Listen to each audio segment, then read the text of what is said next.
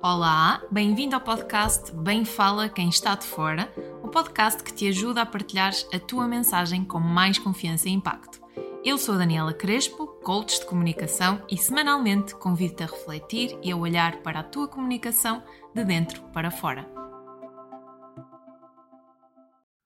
Olá, bem-vindos ao podcast Bem Fala Quem Está de Fora. Não te enganaste no podcast. Hoje o editor é o entrevistador e a Daniela é a minha convidada. Olá, Daniela. Olá! Maia, Daniel, editor, marido, não sei como é que este trata. Não, hoje, hoje o palco é teu. Uh, o público fez-te perguntas incríveis. Eu tenho-as aqui todas. Está mais ou menos. Fiz uma organização mais ou menos cronológica e, e, as, pergunta, e, e as pessoas querem saber muitas coisas sobre ti. Uau, curiosa. 32 Tá. perguntas? 32 perguntas. Uh, acho que são 33 até. E Uhum. depois falta a minha no fim. Portanto, serão 34, 35 perguntas. Portanto, bora lá. As pessoas já te conhecem. Acho que não é preciso fazer uma grande apresentação de ti. Eu acho que as pessoas já me conhecem, eh, mas se calhar convém contextualizar que estas perguntas partiram de um formulário Sim. e que, que durante, teve disponível durante uma semana e as pessoas foram enviando perguntas. Eh, vamos ver como é que corre. É a primeira vez que estamos a fazer isto, mas se correr bem e se tu gostares da experiência de estar como entrevistador, eu posso dar-te o palco como entrevistador mais vezes. Estou, estou a sentir-me na arena. Então vamos lá. Olha, a Karen fez-te uma série de perguntas. Perguntas incríveis. E hum, vou começar por ela. Uhum. Então, a Karen pergunta-te assim: Quem é a Daniela sem dizer o que ela faz na área profissional? Uau! Olha, é muito interessante eh, essa pergunta porque quando nós tendemos a dizer quem somos, tendemos a ir à nossa profissão. Eh, quem sou eu sem me associar à profissão? É difícil porque quando eu vou para a minha profissão, eu ponho muito da Daniela na profissão. Quando eu vou para o meu mundo pessoal, eu também ponho muito da minha profissão no meu mundo pessoal. Mas quem sou eu sem pensar em profissão? Uh, sou alguém que é sensível, uh, gosta do silêncio, gosta de leituras, uh, gosta de ter ideias, ser criativa, gosta muito de conversas. Conversas não com muita gente, que eu tenho vindo a perceber isto, mas conversas de um para um e mais profundas. Uh, e acho que já respondi à questão. Acho que também gostas de desafios e nós somos muito aquilo que nós fazemos. Tu és muito o que tu fazes. Sim, sim. Eu acho que é difícil e se calhar hoje foi mais fácil para mim responder a isto porque eu investi ao longo do tempo muito em desenvolvimento pessoal e em autoconhecimento. Por isso eu já consigo caracterizar-me sem pensar no trabalho. Mas ainda é desafiante porque eu sou muito parte do meu trabalho, eu vivo muito o meu trabalho e tanto é que a minha marca Daniela, não é? A minha marca pessoal e o meu negócio tem muito de mim, não é? É- Eu cheguei até aqui hoje porque eu comecei a compreender a minha história, a conhecer-me e a perceber como é que eu poderia, ah, como é que, o que é que fazia mais sentido para mim fazer a partir de determinado momento. Por isso é desafiante ah, tirar o chapéu do profissional ah, e acho que é muito difícil fazê-lo tenho muita dificuldade em fazê-lo e sinceramente nem me faz sentido dividir por áreas eh, profissional, pessoal. Eu acho que nós podemos ter o saco e irmos misturando e irmos percebendo o que é que é prioridade para nós e, e conseguirmos moldar a partir daí o nosso dia a dia. Está respondido? Está tá muito bem respondido. Não posso perder muito tempo porque senão isto vai, Não, vai vamos ficar ver, longo. Vamos ver, vamos ver. Então, qual mulher, caso tenhas, é uma grande inspiração para ti? Seja uma mulher da história ou da tua vida pessoal. E porquê? Ah, ok.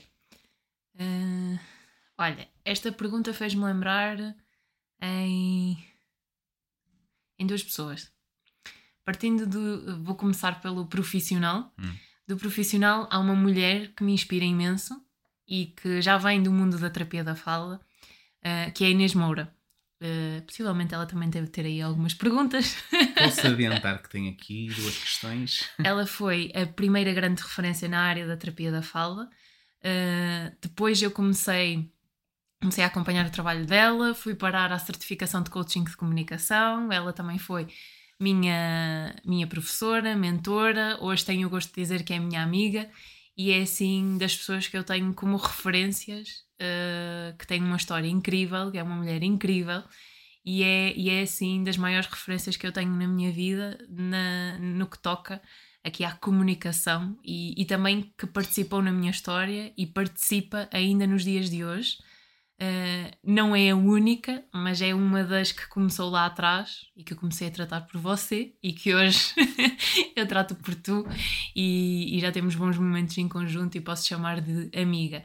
Essa foi a primeira pessoa que me lembrei e porque eu vinha da pergunta anterior e pensei logo no contexto profissional, mas no contexto pessoal e familiar tenho várias mulheres inspiradoras.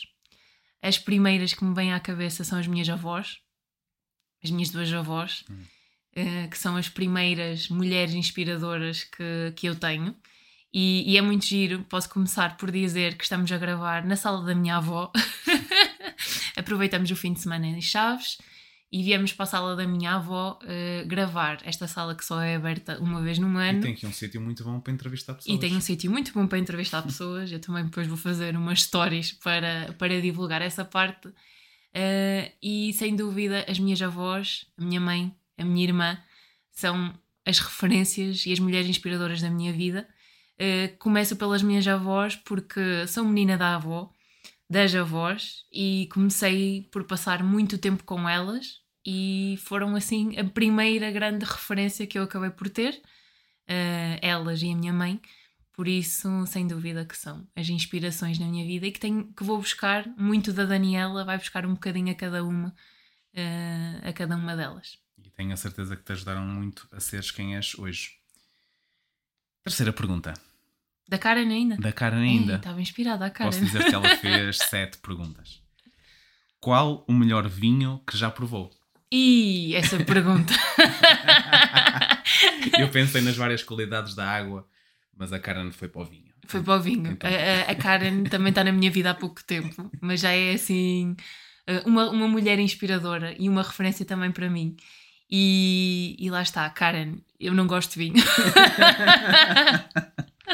podemos ter tirado esta pergunta, mas, mas podemos. Não, mas é giro. Eu uh, habitualmente é assim, só tenho um vinho que eu gosto, que é o Mateus Rosé.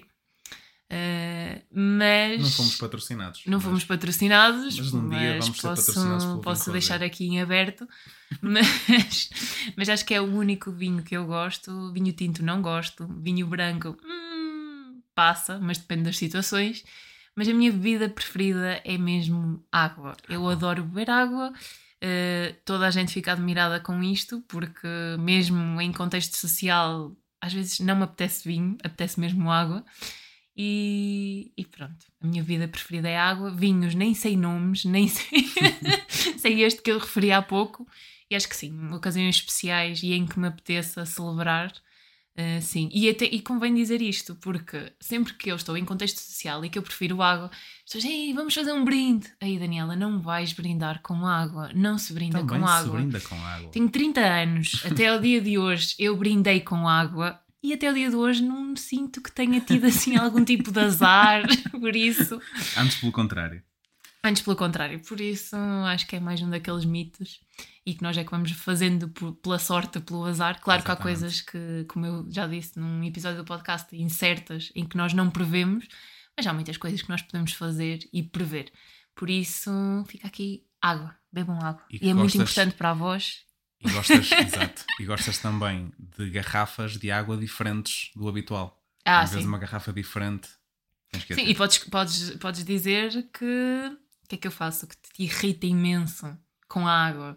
É que eu. É água por toda a casa. Sim, eu vou tirando um copo de água, deixo o copo de água na cozinha. Depois vou fazer eh, qualquer coisa à sala, tiro outro copo de água e deixo outro copo de água na sala. Mas isto é uma estratégia. Sim. Porque, no fundo, tu tens dificuldade a beber água. Então é para eu te lembrar, inconscientemente, que tens ali o copo e que é preciso beber água. E eu não posso ir beber a, a tua água, senão está o ah, caldo sim. entornado. Sim. Mas sim, água espalhada por toda a casa, vocês não imaginam. Então, qual o momento da tua vida que nunca vais esquecer? Não vale dizer aqueles ovos mexidos que eu te fiz, com queijo. Isso é para outra parte. Qual o momento da minha vida que eu nunca vou esquecer? Tenho vários momentos da minha vida que dificilmente eu esqueço. Uh... Epá, grande pergunta. É uma grande pergunta. Mas se calhar um dos, dos momentos que, que foi difícil e que questionei bastante o que é que eu estou aqui a fazer foi quando eu entrei para a terapia da fala. Uh, e acho que foi aqui o meu primeiro passo de, de assertividade e de espera lá, eu quero fazer alguma coisa que tenha a ver com pessoas. Na altura foi terapia da fala, mas tu não falas. Como é que vais para a terapia da fala? E então eu disse: não, eu mantive esta assertividade e acho que foi assim o primeiro momento que eu pensei: não, eu quero ir para a terapia da fala, eu vou para a terapia da fala. Então não vou esquecer o eu ter, ainda me lembro, uh, eu estar no telemóvel, ver, no e-mail a ver as, uh, as, quando, quando saíram as candidaturas certo. e eu ver colocado em terapia da fala e eu ver que aquilo foi o que eu mais quis e eu estava tão assertiva do género: eu quero isto, eu quero isto, eu quero entrar aqui, eu quero entrar aqui, eu quero ser terapeuta da fala.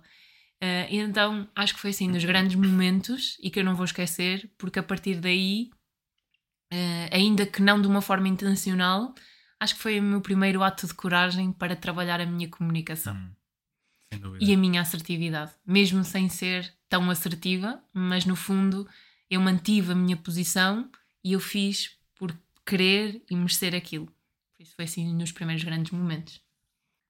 Qual os dois momentos da tua vida que consideras os pontos de virada da tua história? Um deles foi este, que foi esta assertividade de ir para a terapia da fala. Virou o jogo. Virou o jogo porque sinto que também cresci muito comunicativamente. Uh, a Daniela, que está habituada a um meio pequeno, que estava habituada a um meio pequeno, a Chaves, muito centrada na família e que de repente vai parar a Leiria a 342 km de, de Chaves. Sim, 340 por aí. Uh, com viagens de autocarro para, de 6 horas. Estás a imaginar um, alguém que ainda tinha muitas questões de comunicação para resolver, que tinha muitas vergonhas, muita vergonha, que era muito introvertida, viagens de 6 horas. Uh, eu acho que comecei a treinar, eu, eu no outro dia escrevi um texto sobre isto, acho que comecei a treinar a minha comunicação, porque 6 horas eu passava o tempo uh, a ver, a observar, mas chegava um tempo que eu precisava de pessoas e então eu começava a meter conversa. E, e curiosamente, tu também me dizias isto na altura, que é as velhinhas vêm todos falar contigo e eu, eu adoro, adoro, conversar com pessoas que têm mais idade. Uh, adoro aprender, uh, aprender mais sobre elas, saber o percurso que elas tiveram, se calhar também pela, pela ligação que eu tenho com os meus avós, e, e sempre e adoro, fico deliciada a ouvir histórias, a ver o que é que eles passaram, a ver os sonhos, a ver os planos, e então acho que aí estas viagens, este estar sozinha numa cidade um, ajudaram-me muito a, a crescer enquanto Daniela e a trabalhar a minha comunicação, mesmo que não fosse de uma forma, de uma forma consciente, eu hoje olho para trás e vejo que, que isso fez muito, fez muito daquilo que eu sou.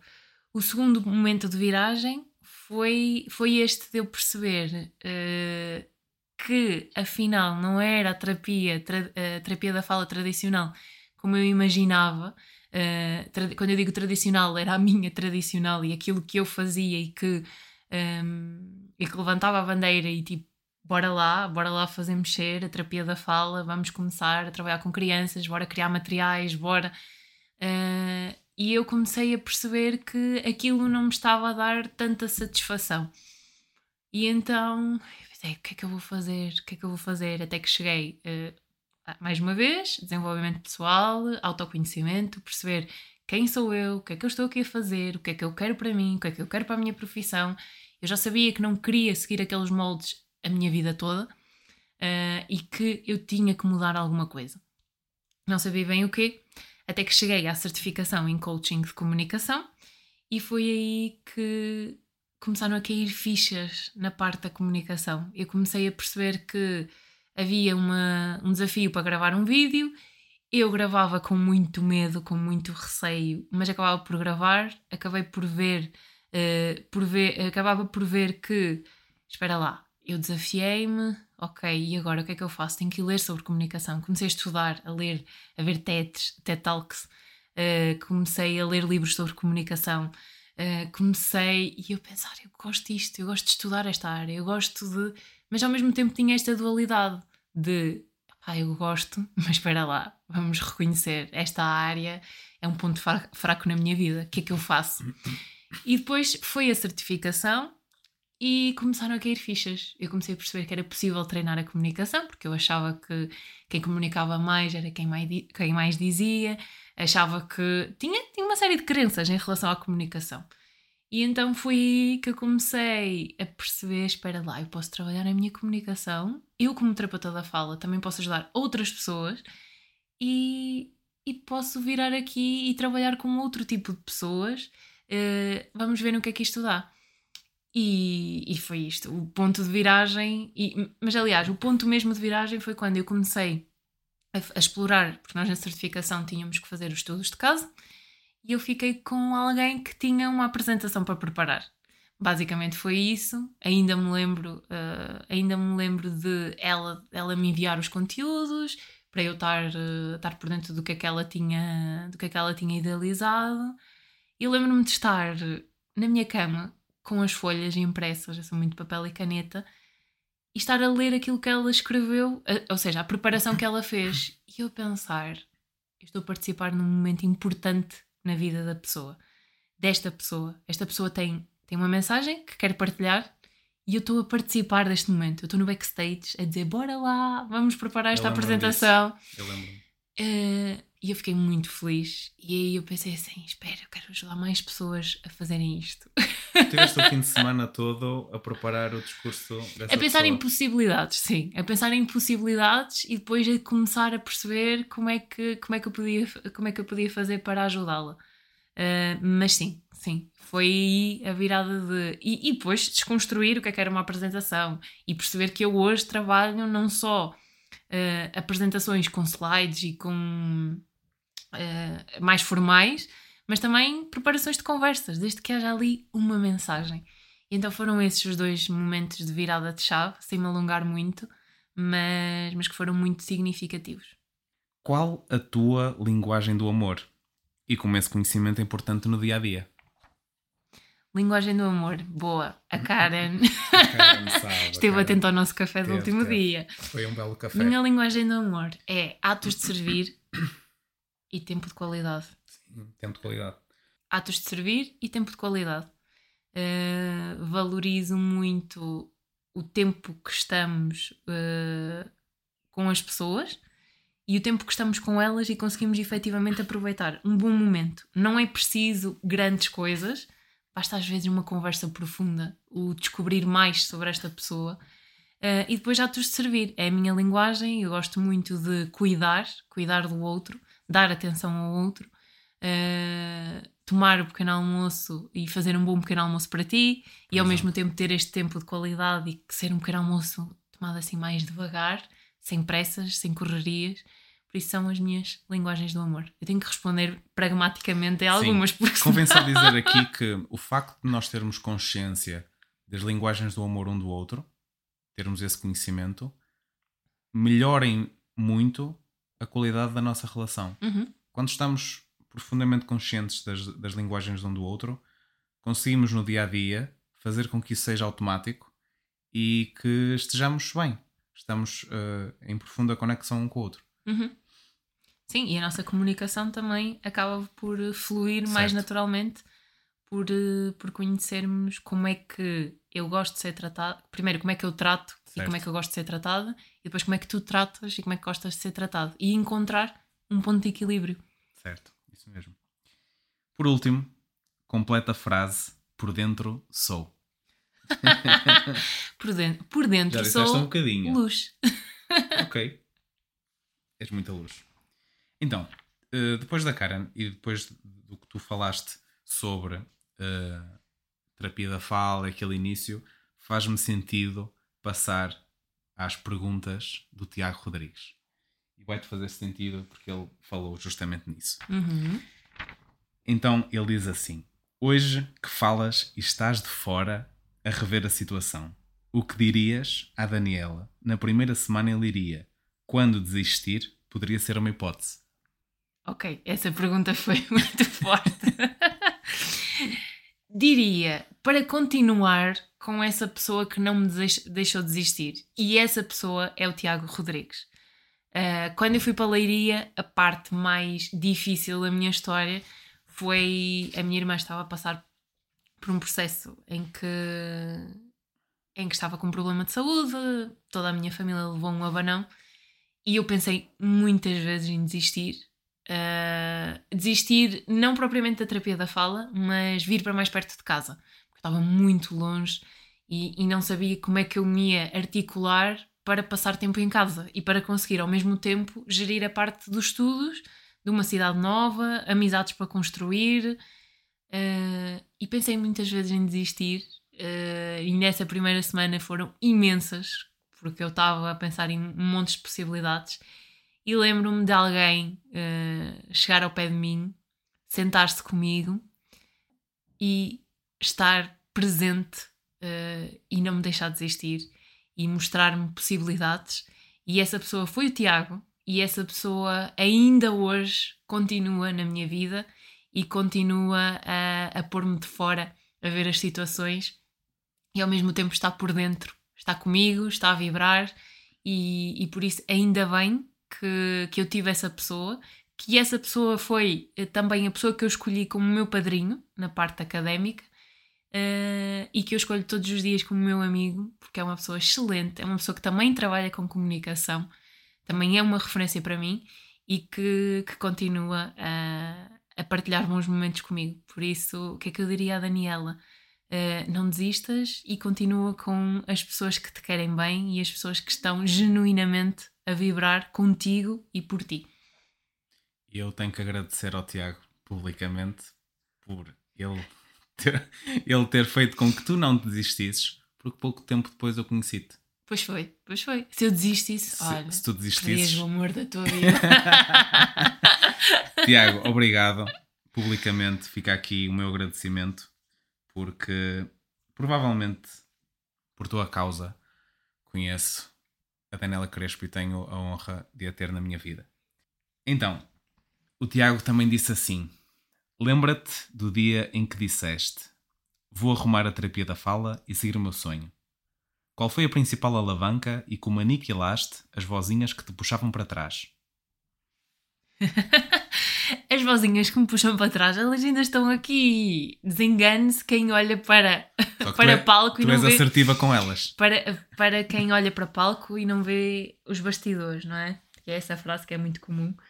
Uh, essas vozinhas ainda continuam.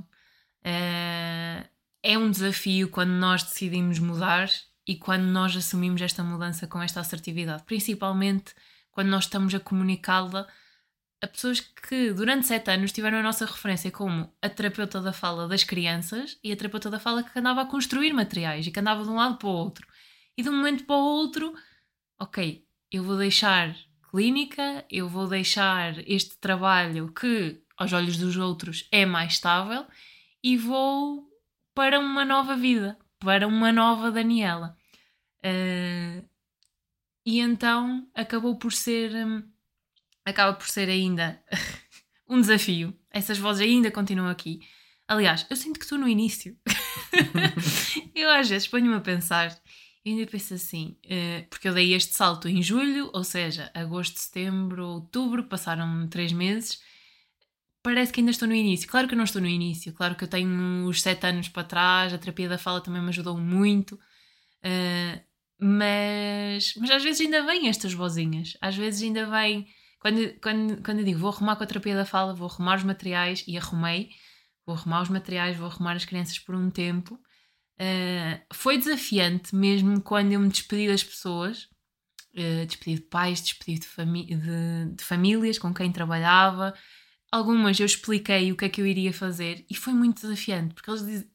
a maioria deles dizia-me: oh Daniela, a sério, vai deixar as crianças? A sério que vai deixar as crianças?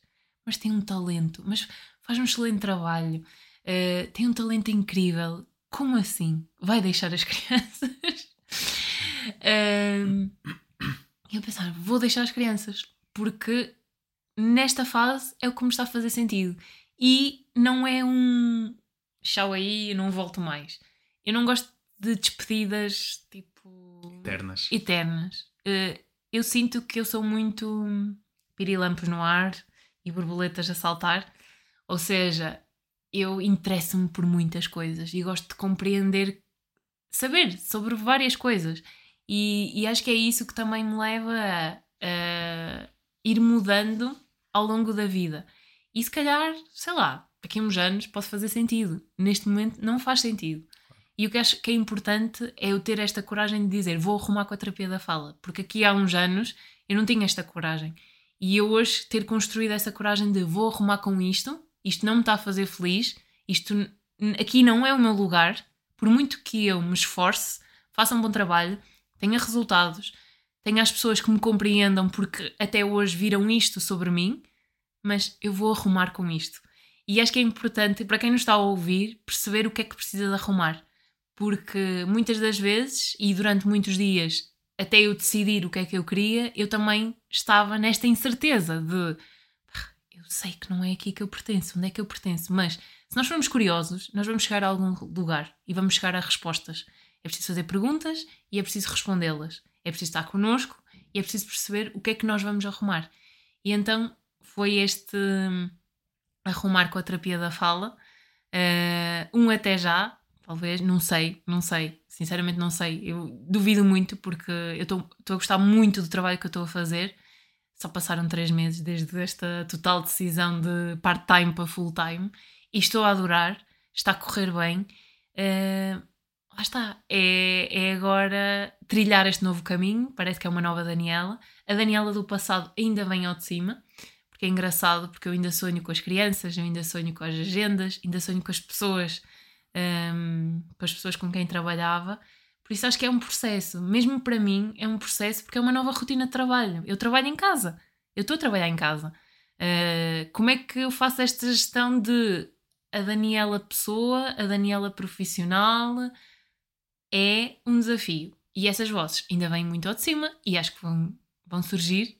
Ao longo do caminho faz parte que, faz parte que elas surjam mas, mas é irmos caminhando e irmos arrumando coisas que é para elas, uh, para aquelas que, vi, que vierem com certeza, venham ainda com mais força.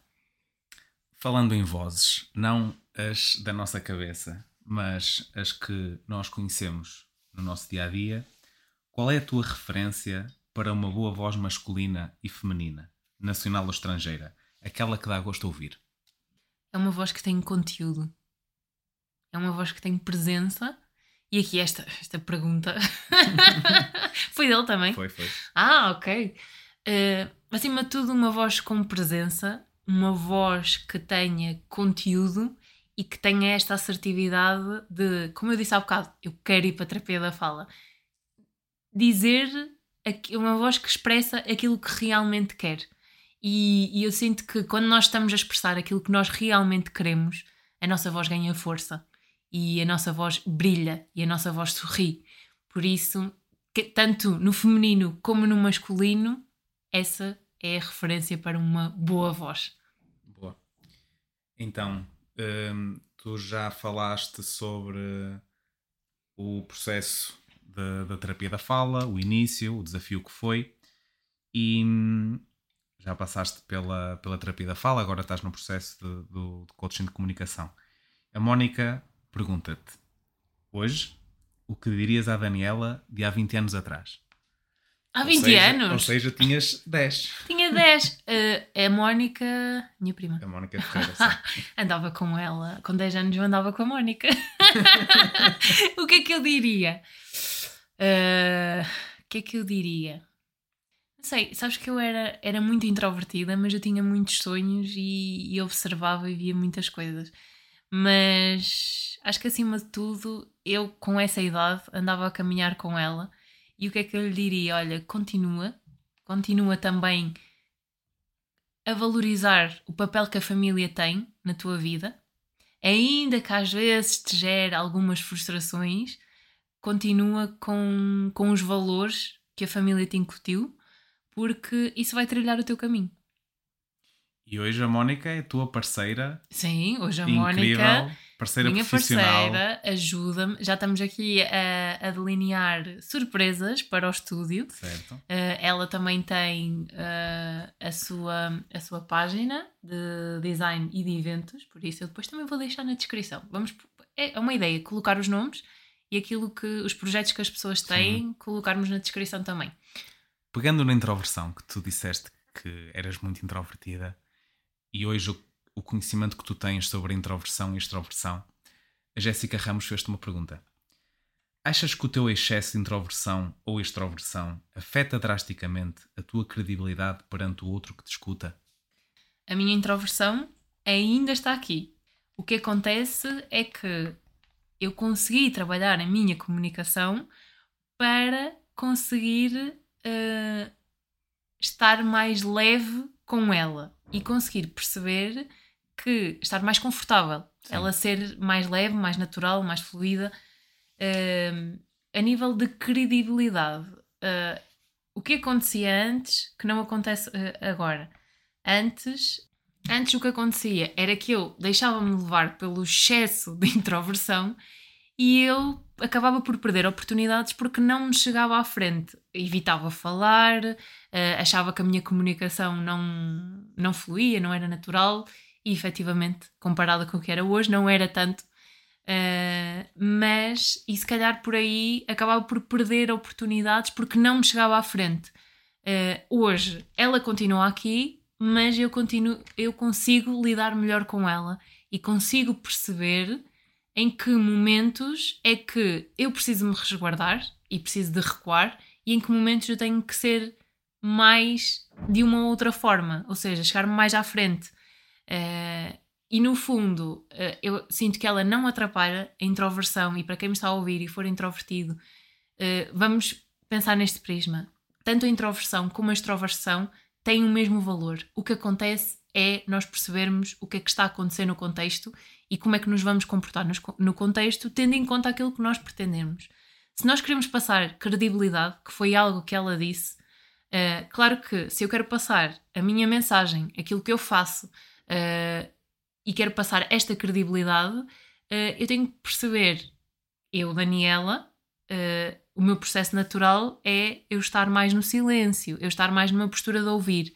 Mas se eu estou num contexto onde eu quero passar aquilo que eu faço, onde eu quero influenciar através do meu trabalho, uh, falar com clientes, uh, expor-me, uh, então aí eu posso moldar-me à situação para que consiga adotar outro tipo de comunicação e outro tipo de, de comportamentos perante aquela, aquelas pessoas, aquele contexto, para passar a minha mensagem, para no fundo uh, conseguir ser mais extrovertida.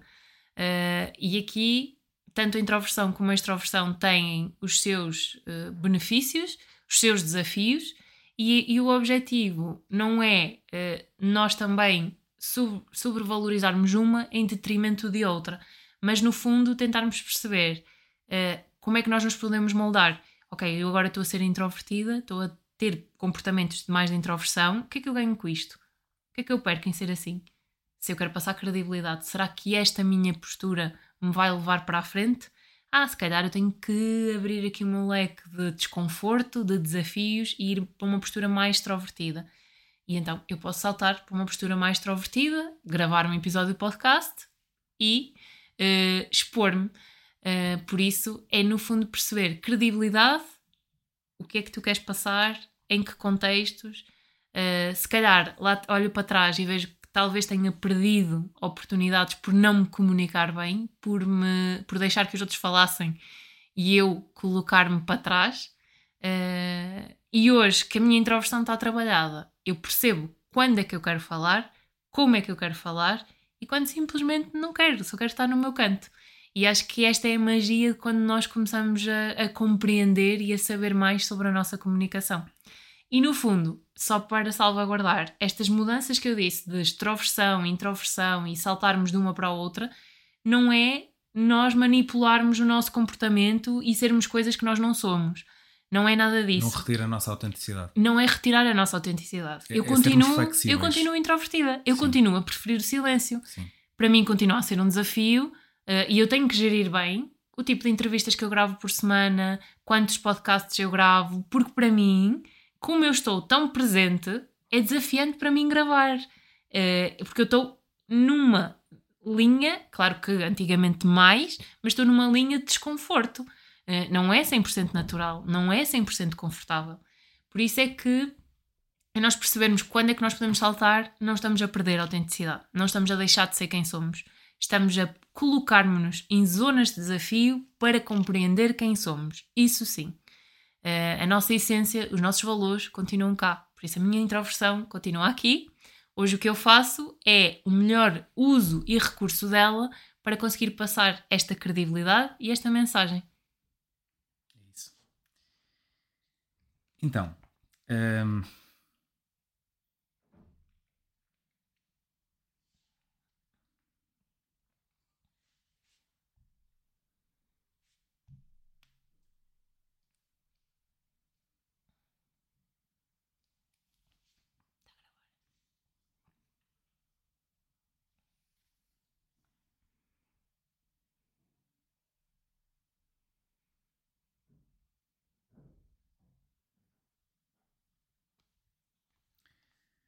então, a Catarina Marques, da Clínica da Avenida, perguntou como é que foi trabalhar na Clínica Avenida. Ah, como é que foi trabalhar na Clínica Avenida? Então foi assim, eu comecei a trabalhar na Clínica Avenida com 22 anos. Uma jovem. E eu lembro-me de chegar lá, menininha, eh, menininha com 22 anos, cheia de vontade de fazer acontecer, eh, e que comecei com. Eu, eu lembro que na altura havia um único paciente, e então eu comecei com uma única eh, criança para atender, e comecei eh, assim, do nada, eh, com muita vontade, e pouco a pouco comecei começaram a aparecer mais clientes começaram as coisas começaram a as peças começaram a juntar-se mas acima de tudo aquilo que eu senti na clínica Avenida foi a minha casa foi aquela família que me acolheu com 22 anos quando eu ainda não sabia nada da vida nada de terapia da fala nada não mas quando ainda sabia pouco sobre eh, mas que já tinha muita vontade em fazer acontecer trabalhar na Clínica Avenida foi começar com. foi começar em casa. Foi no fundo, elas sabiam que eu era uma menininha, eh, mas que tinha muita vontade de fazer acontecer. Eh, e no fundo foi começar. Foi a minha porta de entrada. Foram as pessoas que confiaram em mim desde o início, mesmo com. Ih, só 22 aninhos, o que é que ela vem para aqui fazer? Mas no fundo acolheram-me. acolheram-me de uma forma incrível. Uh, durante sete anos uh, não tenho um- uma única unha a apontar a cada uma delas. Sempre me trataram como, com muito respeito, com muito carinho, uh, em todas as fases da minha vida, em todas as decisões. Uh, e no fundo foi durante sete anos eu ter ali o meu suporte. Sabes que era uma coisa que às vezes os dias não são todos iguais e havia dias que eram desafiantes e que problemas, como toda a gente tem, desafios, mas eu entrava na, na porta daquela clínica e, e eu se- sentia o amor naquele olhar que elas tinham para me dar e que elas têm para me dar. Uh, e é incrível. Eu sempre que, que vou lá, eu consigo receber o colo, o amor, a amizade, o companheirismo, o respeito.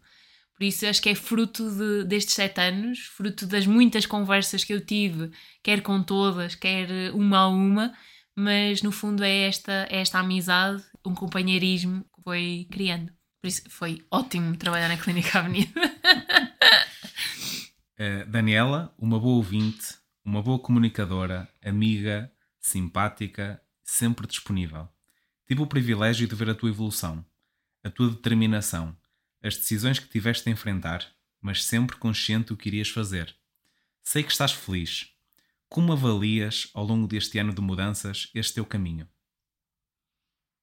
Como avalio? Olha, que compen... a, a avaliação que eu faço é aquele clichê de por muito que, que doa, por muito que haja receios e que haja medos, que hoje, mesmo com esta felicidade, eles ainda estão cá, uh, acho que o truque é mesmo nós irmos, avançarmos. Quando nós sabermos que já é para arrumar as malas, termos esta coragem de arrumar as malas, porque se não for no curto prazo, a médio ou longo prazo vai compensar. Porque acima de tudo, aquilo que compensa é nós estarmos de bem connosco, uh, nutrirmos as nossas relações, estar, porque se nós não estivermos bem, nós não vamos conseguir uh, fazer o bem, estar de bem na nossa família, nas nossas amizades, e por isso acho que avalio como positivo, porque uh, sinto que sempre fui de, de mexer e querer fazer acontecer, mesmo quando eu tinha muitos medos quando eu tinha muitos receios, e isso também se deve às pessoas como essa pessoa, mas no fundo é isto, avalio como positivo porque efetivamente uh, acho que, que fiz pelas coisas, estou a fazer pelas coisas e, e tenho as pessoas que me, que me apoiam. Isso não foi, não sei quem foi essa pergunta, mas uma das pessoas que está sempre comigo que, e é a Catarina Cavaleiro, que também é da, da Clínica Avenida, e, e ela acompanha-me. Não tenho palavras para ela, porque ela continua a ouvir-me, continua a dar-me feedback, continua a telefonar-me. Aliás, todas elas são, são uma referência e continuam, mesmo quando eu não estou, eu sinto que acabo por estar e que elas acabam por me ter muito presente. Por isso é sinal que também, e aqui voltando atrás, que acabei por desempenhar e por fazer um bom trabalho e nutrir boas relações na, na Clínica Avenida, porque mesmo não estando, elas continuam a estar. Por isso eu avalio positivamente. Eu tenho que encurtar porque eu não sei quantas perguntas faltam. não te preocupes. Então, tu estavas a falar de, dos medos e dos receios, ainda que nós não tínhamos aquela visão do que é que pode vir a acontecer, temos receio da, da mudança. E tu falaste um bocadinho disso. E a Abigail pergunta-te: qual é que é o teu maior medo e qual é que é o teu maior desejo? O maior medo e o maior desejo, ok. O maior medo é. E é isto que eu também ando a trabalhar em terapia e já está melhor, mas não, não está não tá 100% resolvido. Aliás, não, isto de resolvido é, é complicado, mas o meu maior medo é perder as pessoas que eu gosto. A morte. A morte assusta-me imenso e é uma coisa que eu tenho vindo a trabalhar nas terapias. Uh, até quando, quando eu gravei o episódio sobre a morte, que eu estava a passar num processo desafiante uh, com os meus avós e, e assusta-me. A morte é, é difícil para mim perceber, é algo que eu tenho que trazer para a terapia, é algo que eu tenho que fazer muitas reflexões, mas sim, é algo que, que é desafiante pensar que um dia as pessoas que, de quem eu mais gosto possivelmente não vão estar cá. Uh, passando para o desejo, o meu maior desejo. O meu maior desejo, no fundo, é fazer com que esta minha mensagem uh, passe, ajudar os outros a conseguirem transmitir a mensagem que tanto querem. E estou-me a emocionar porque sei que durante sei que durante muitos anos foi muito difícil eu dizer, eu dizer aquilo que eu queria, eu assumir-me, eu, eu partilhar os meus desejos, as minhas necessidades e, no fundo, conseguir marcar a minha posição sem me anular. E, e eu sentia muito isso com o peso da introversão, mais, um, mais a minha história, as minhas relações. Então eu sentia muito isto, pá, tenho tanta coisa para dizer, mas eu não consigo dizer eu não sei como é que vou dizer isto.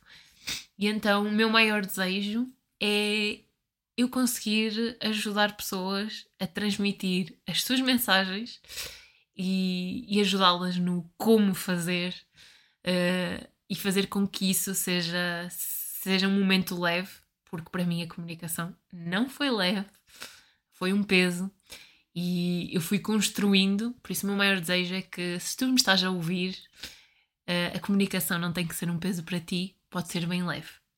Dá trabalho, Mas compensa. Sem dúvida. A Bruna Carvalho fez-te uma pergunta que eu, que eu gostei imenso e depois vou fazer aqui um, um ponto, uma vírgula. Uh, como te preparas para ser feliz fora da rotina? E a minha questão é: e dentro da rotina? Como é que tu procuras ser feliz? Porque às vezes o mais desafiante, isto falo por mim, o mais desafiante é na rotina, no piloto automático, como é que nós procuramos esta felicidade? Uhum. Porque para mim é difícil às vezes é na rotina. Fora da rotina, talvez um passeio, um fim de semana. Fora da rotina para mim é mais fácil porque estamos presentes na felicidade, presentes Hum, na, na, na, na construção de, de um momento bom. A questão é dentro da rotina. Mas se quiseres responder Ok, então como é que eu me preparo como te preparas para ser feliz fora da rotina? fora da rotina? É alguém que me conhece. alguém que me conhece e muito bem. Ahm, como é que eu me preparo para ser feliz? Primeiro, conhece-me porque eu adoro preparar-me. Mesmo quando é para sair da rotina, eu acabo por me preparar. E eu sou adepta da preparação e não de cair em paraquedas nas situações. Uh, aliás, para mim o improviso também quer uma dose de, de preparação e depois aquele extra de liberdade de ok, isto aconteceu e vamos aproveitar o que é que aconteceu. Mas como é que eu me preparo para, ser feliz fora da rotina? É uma boa questão. Uh, eu eu estou a aprender o não ter muita rotina. Ou seja, no meu novo, na minha nova dinâmica de trabalho, eu acabo por ter a liberdade de gerir o meu próprio horário. No fundo, eu acabo por criar uma rotina, mas esta rotina não é, uh, não é estanque. Ou seja, eu já percebi que funciona muito bem quando eu tenho que escrever, sair de casa. Então, obrigo-me, entre aspas, uh, a ir para a biblioteca trabalhar.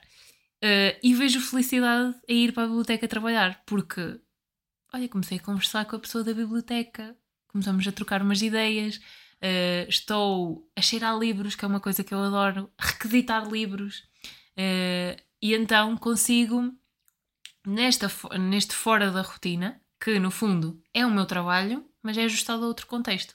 Ou seja, à rotina do trabalho, eu consigo tirar esta rotina de standard e, e encontrar uh, felicidades nisto e ir escrever para a biblioteca. Uh, e escrever para a biblioteca e depois combino contigo, tu vais buscar e vamos lanchar a um sítio diferente.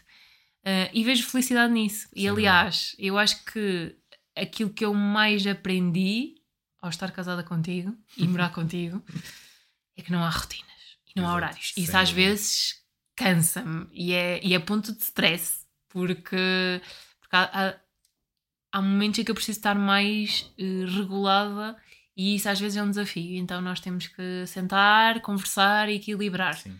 Mas sim, consigo, consigo encontrar felicidade nas pequenas coisas. Uh, apanhar o comboio, ir para o Porto, ir a uma loja de postais. Uh, para mim são coisas simples que eu já saio da rotina, posso encaixar facilmente na minha rotina de trabalho, porque eu acabo por ter esta liberdade liberdade que às vezes é boa e às vezes não é assim tão boa. Mas eu tento ver este lado positivo de ok, se eu tenho esta hora disponível, se eu posso fazer isto, uh, não é nada por ir além. Apanhar o comboio uh, e dar uma caminhada. São essas pequenas coisas que no fundo acabam por dar sentido àquilo que eu faço e que acabam por me alimentar. É misturar um bocadinho o que é rotina com aquilo que não é rotina, uhum. misturar ali um pouco. Mas, mas... dentro, estavas a falar há bocado dentro da rotina. Eu sou muito feliz a ter as minhas próprias rotinas. Sim, sim, sim. Eu fico feliz quando consigo cumprir com a checklist e vou para cá às nove e meia da noite. Isso para mim é felicidade. que eu penso assim, ei, consegui, agora vou fazer aqui umas leituras, vou deitar-me e vou as horas necessárias para eu estar bem no dia a seguir para conseguir ir treinar às sete da manhã. Por isso, consigo encontrar facilmente a felicidade, quer na rotina, quer fora dela. Eu acho que isto também vem da leveza com que eu hoje estou, Sim. porque eu sinto que estou no meu lugar. Sim. Helena Cavaleiro pergunta-te: O que é verdadeiramente importante para ti? Tu vives de acordo com essa verdade? O que é que é verdadeiramente importante para mim? Uau! Estava inspirada. Uh, verdadeiramente importante para mim é eu estar rodeada das pessoas que me fazem bem e conseguir, mesmo que não, não esteja com elas a toda a hora, porque isso é impossível, uh, mas ir tendo pequenos momentos com essas pessoas. E às vezes um telefonema basta. Quando nós estamos a sentir saudades, uma mensagem, uma troca. Uh, e eu sinto que isto é o que me faz verdadeiramente feliz. É a Daniela, mas a Daniela com todas as pessoas que me fazem bem e no fundo que me querem bem e que nutrem esta, este sorriso e esta forma de ser e estar na vida e que no fundo acabam por uh, bora lá. E às vezes não precisam dizer nada, às vezes eu hoje já tenho esta, esta consciência de que para algumas pessoas é difícil dizer e elogiar. Uh, e não, às vezes um sorriso já pode ser um elogio, ou às vezes uma palavra que vem num contexto que até nem era aquele que nós estávamos a esperar e nós, espera lá, aqui há amor, aqui há alguém que nos apoia. Esta pessoa não quis ser identificada. Uh, quais elementos considera essenciais para uma comunicação eficaz? Quais elementos? Uma comunicação eficaz, ok. Uma comunicação eficaz é uma comunicação que efetivamente chega ao outro lado. Temos que confirmar se essa comunicação foi para o outro lado porque muitas das vezes nós achamos que estamos a ter uma comunicação eficaz, mas a comunicação não está a chegar ao outro lado. Uh, no fundo, é nós percebermos uh, como é que a comunicação está a chegar ao outro lado. O que é que o outro nos está a dizer sobre aquilo que nós estamos a comunicar. Uh, isto é um ponto muito importante. o que é que o outro diz da nossa comunicação? Nós não, quando nós pensamos em transmitir uma comunicação eficaz, temos de perceber como é que nós estamos a transmitir a comunicação primeiro, o impacto, como eu disse há bocado, o impacto que ela tem no outro, o que é que o outro diz sobre a nossa comunicação, e depois, como é que eu me comunico. Estes são dois pilares fundamentais para haver aqui esta comunicação eficaz.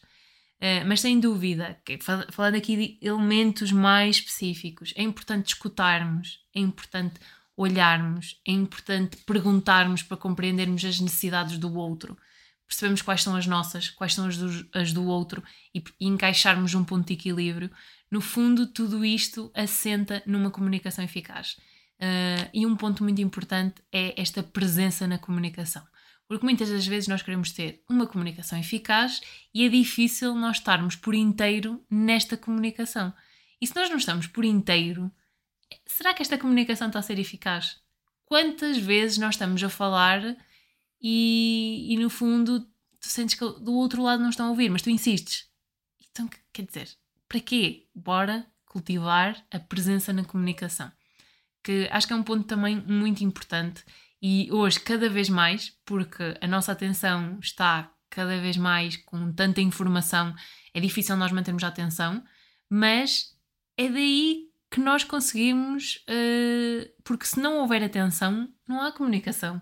Precisamos estar atentos ao outro.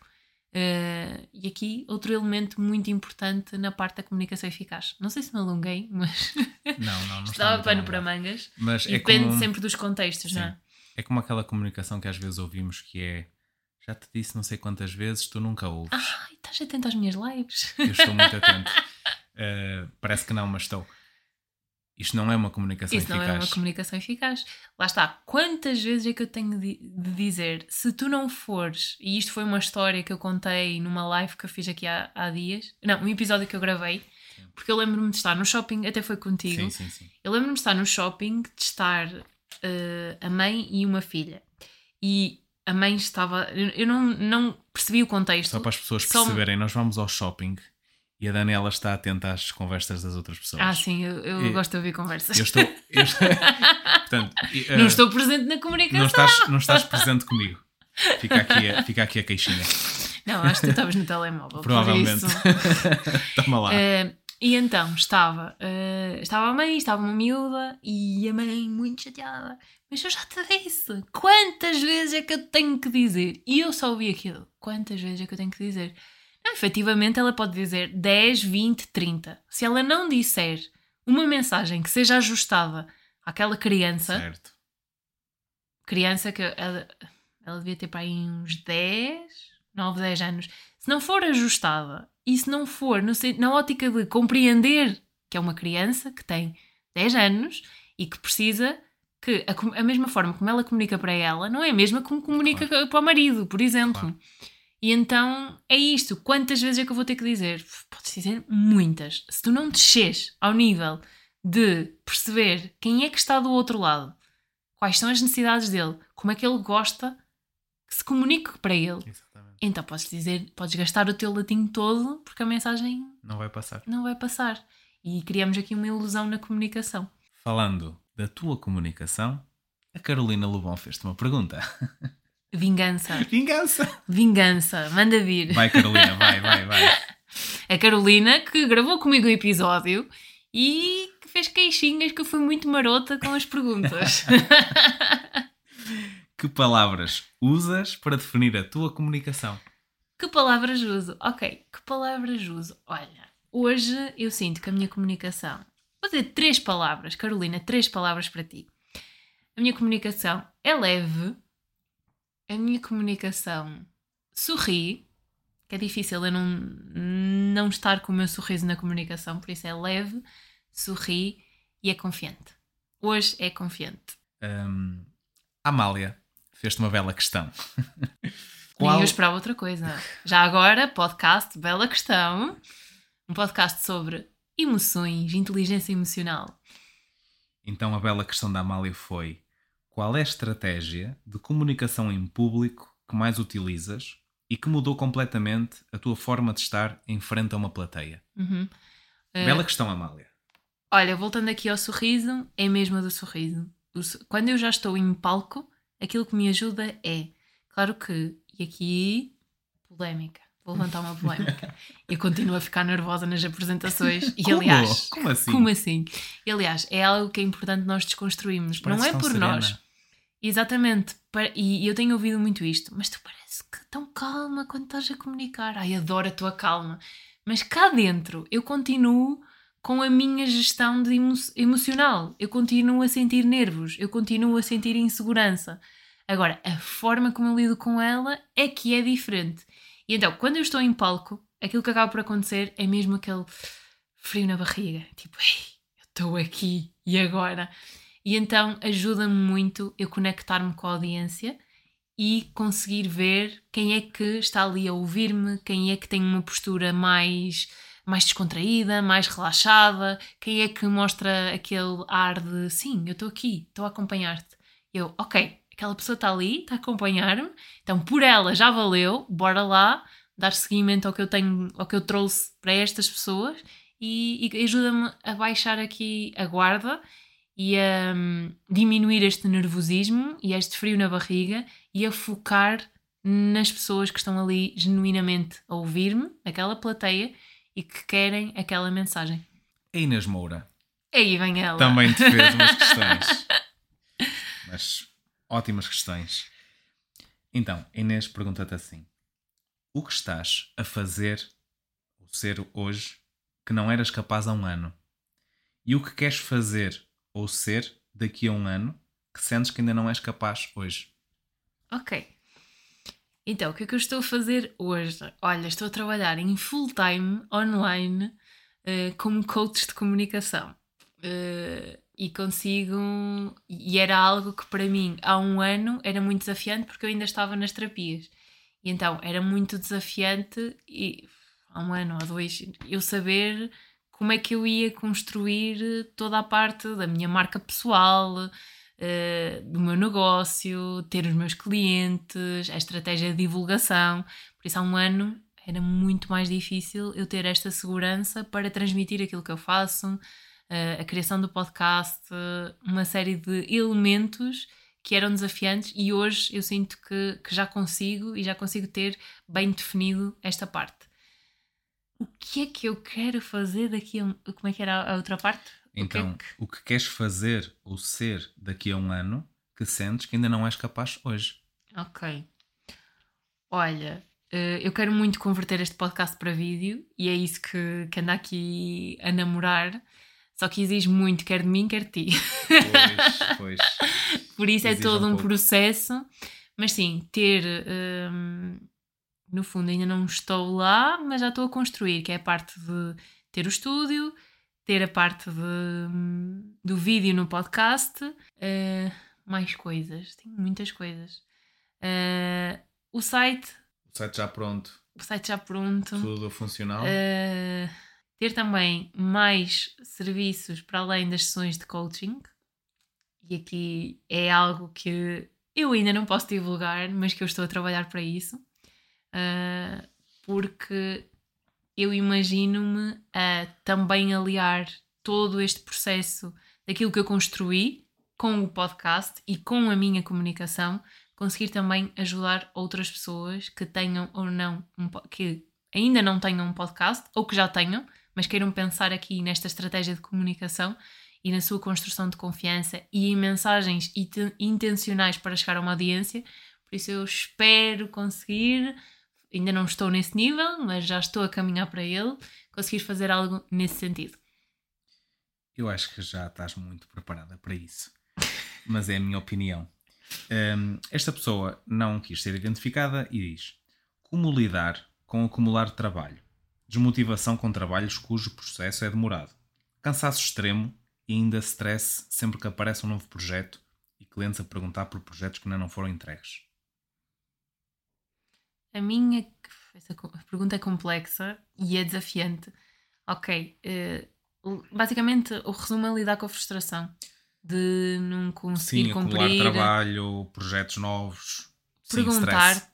perguntar-te, eh, que- quem me fez essa pergunta, perguntar-se: será que estás no lugar certo?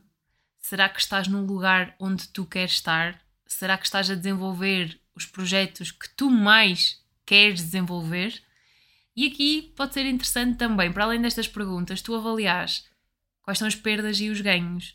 Não sei o contexto, não sei qual é que é o trabalho, mas muitas das vezes nós estamos eh, a insistir em coisas que já sabemos, que o nosso coração já sabe que nós não estamos felizes e, e deixamos-nos levar pela rotina, deixamos-nos levar eh, pelo dia a dia, por aquilo que está a acontecer, pela, pelo facto de se calhar eu não vou conseguir fazer outra coisa, se calhar não vou ter dinheiro para.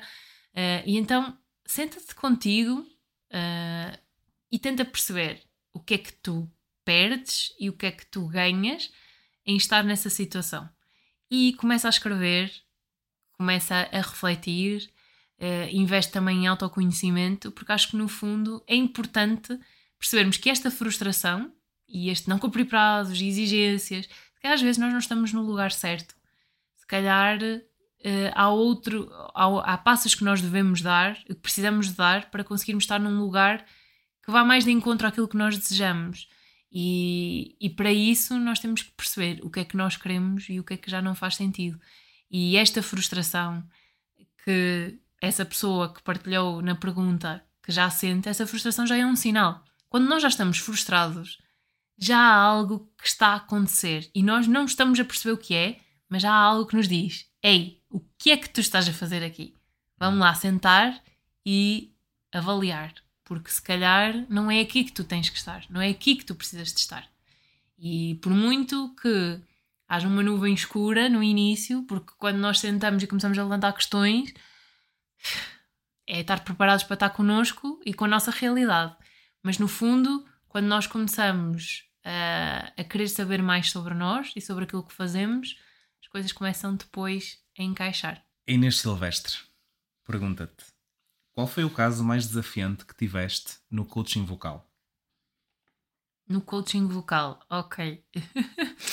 Eh, sim, olha, tive. E aqui, coaching vocal, coaching de comunicação e voz, pronto, que eu tive os meus clientes do voz, mas sinto que, olha, a Inês é coach vocal, por isso quando forem. Quando forem casos mais específicos de voz, neste caso ela trabalha com cantores, claro que eu não vou atender e vou passar para a minha colega. por causa daqui, desta questão da, da ética. Mas uma eu acho que é assim, eh, clientes que lembro-me de uma cliente que veio e que queria remar contra o tempo. Eh, claramente. Eh, ela teve aquele boost de eu vou preparar uma apresentação, faltam três, três semanas, Daniela ajuda-me.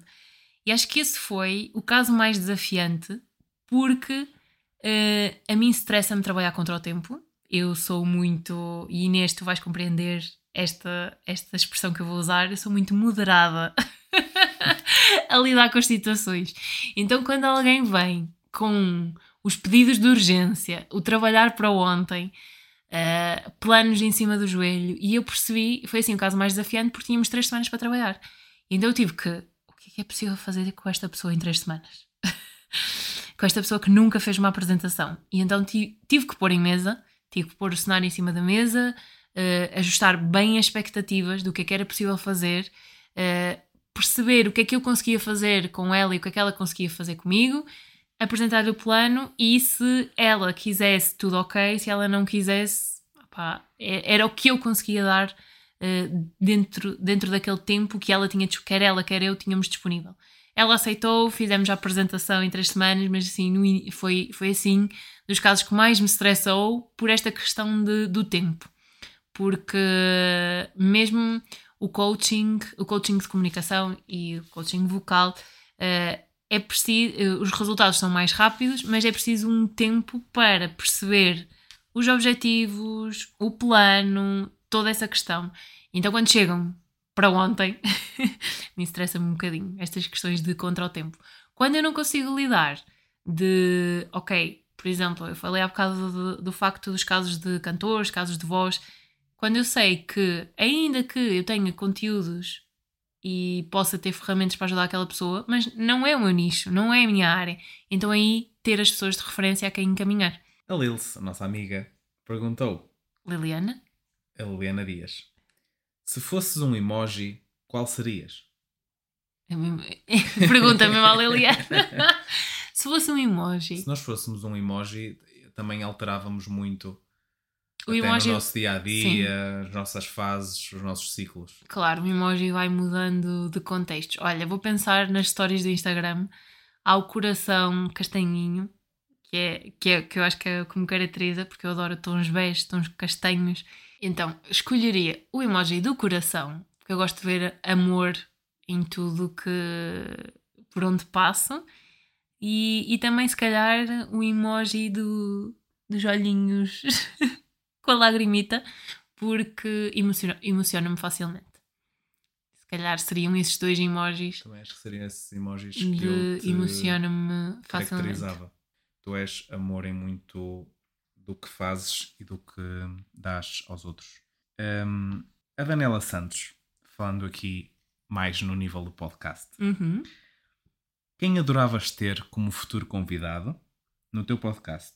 Uma referência pessoal que te enchesse as medidas. E porquê? Ai. ah, pensa grande. Dá o mesmo trabalho que, pensar pequeno. É, eu tenho uma dificuldade em pensar grande. Uh, tenho uma dificuldade em pensar daqui a 5 anos, daqui a 10 anos. Uh, mas eu tenho várias pessoas, pessoas de referência e, e vou dizer uma. Uh, eu, a partir do momento que vou dizer, é sério, não é? É sério. é sério, o teu agente vai já tratar de, de convidar a pessoa uh, ao teu podcast. Olha, é assim, gosto muito de, da qualidade. Eu, eu cada vez mais gosto de fazer entrevistas e gosto de entrevistar pessoas e gosto de perceber a magia que está por detrás de uma entrevista e de entrevistar uma pessoa. Uh, é arte, é ciência, é algo que eu estudo, testo, experimento e para mim um, um entrevistador, e lá está, pela questão das entrevistas e algo que eu observo, é o Rui Maria Pego. Uh, Vou falar com ele. De, debaixo da língua, o podcast está brutal, adoro a qualidade das perguntas, a leveza, uh, tudo, toda esta magia por detrás de, do processo de construção de uma entrevista e, e de como ele guia, como faz parecer tão fácil. Pronto, é assim alguém que eu tenho como referência e gostava de fazer muitas perguntas nesse sentido para aprender mais com ele. Por isso, por isso acho que, que seria ele. Ele está no Instagram, não está? Eu vou, vou ver, vou ver essa questão. Um, então, a Marta da Costa Pergunta-te. Minha coleguinha. A tua coleguinha. Se tivesses de criar um super-herói personificasse a comunicação perfeita, como é que era essa personagem e que capacidades especiais teria? Bem, ela estava inspirada ontem no super. chá. O chá bateu. um super-herói. Ah, As bolachas estavam muito boas. por muito que eu idealizasse um super-herói com a comunicação perfeita, eu acho que seria alguém que cá para fora desse a entender que tem uma comunicação muito leve, muito natural, muito segura, mas que depois, eh, quando tira a capa de super-herói, é alguém que tem muitas questões sobre comunicação, continua a investir em saber mais sobre ele. Ou seja, no fundo é, veste a capa de super-herói e tem esta leveza na comunicação quando sobe a palco, mas quando está no- sem a capa, continua a investir, a querer saber sobre a sua comunicação, a, a recolher-se para, para compreender mais sobre si e sobre os outros, a, a estudar situações de, de comunicação. Por isso acho que seria, seria isso, o super-herói. Eh, ela quer mais características, não sei. Quais eram as capacidades especiais? As super-herói capacidades especiais, oh Marta. Olha, acordava às sete, treinava, porque o treino ajuda a uma comunicação mais leve, A ainda comunicação interna. comunicação interna, gerir esta parte de, eh, de acordar cedo, ter um- um- uma boa tribo, e aqui posso falar da minha tribo de TRX, que eu tenho muitas saudades também, eh, do meu clube das 7 da manhã, da Guida, da Marta, da Prima, eh, de todas, mas no fundo seria um super-herói que ia treinar às 7 da manhã, tinha esta capacidade de acordar cedo e deitar cedo, vestir a capa de super-herói e ter esta comunicação leve, eh, em prol do outro, ajudar muito os outros, e depois no tempo em que não está com a capa de super-herói, eh, continuar a investir na sua comunicação. Porque um super-herói eh, da comunicação não é só quando sobe a palco, é quando também desce, está nos bastidores, está com a sua família, com os seus amigos, e a comunicação está em todo o lado. Por isso, acho que era isso. Marta, que raio de pergunta. Marta, Marta, foi uma excelente questão. Temos a última pessoa, que não é menos importante. Um, é o David Guerreiro. Ah, outra, O David outra grande Guerreiro, referência o para David mim. Guerreiro mudou, mudou as regras do jogo. Uh, ele mudou a perspectiva disto. Ele, quando me mandou a primeira vez, eu li na diagonal, mandei mensagem privada ao David e disse assim: David, eu não percebi aquilo. Podes-me explicar? O que é que tu queres dar? Que tipo de perguntas são estas? Então ele disse-me. O David disse-me: Sempre a surpreender. Sempre, sempre. E o David disse assim: Maia, eu fiz as perguntas, eu encarei a tua pessoa, é como se fosses tu a fazer a pergunta à Daniela. Pronto, o David arrebentou com isto. Hum, portanto, eu vou-te ler as perguntas e é como se fosse eu mesmo, Ok. eu, Maia. És tu- Então imagino que não é o David, mas que és tu Que sou eu. com as perguntas do David. E ele ok. quer saber as respostas a estas perguntas. Ok. Olha, ele e eu, acho eu. Ele encarou muito Pois, bem. ele, ele conhece-te por isso. É, ele, ele encarou bem a personagem. Então, como é que consideras que poderíamos aprimorar a nossa capacidade de nos escutar e compreender mutuamente no dia a dia? Ter mais tempo para nos sentarmos a conversar. Eh, eu sinto que esta está a ser a nossa dificuldade. Eh, E eu estou a falar na postura de tu, Maia, a fazer sim, sim, esta sim. pergunta. Era, isto é como se fosse eu. Sinto que estas últimas semanas o que está a acontecer e nós estamos a construir o escritório, tu estás com muito trabalho, eu estou com muito trabalho. Eh, e então a nossa dificuldade está a ser nós encontrarmos espaço para nos sentarmos a conversar sobre as coisas. Eh, tem sido muito di- difícil porque ou estamos a pensar no escritório ou estamos a entregar encomendas e é parte do teu trabalho ou estamos a gravar podcast e é parte do meu trabalho. Uh, e então, estas últimas semanas, que eu acredito que, que, é, É uma uh, fase. que é uma fase, fruto do que está a acontecer, mas sim, o maior desafio é este de arranjar tempo para nos sentarmos. No fundo, nós vamos fazendo isto nas horas das refeições Sim. e às vezes é um desafio porque também o horário do almoço ou às vezes o jantar também já não é Uh, ou às vezes eu tenho uma reunião mais tarde, já é difícil e já comprometo mais um bocadinho a- a- o horário da refeição, mas no fundo tentar, uh, tentar articular tempo para nos sentarmos e para conversarmos. Ou seja, aqui o aprimorar é mesmo as conversas. Sim, no fundo eu acho que nós já temos este, estas conversas profundas. Sim.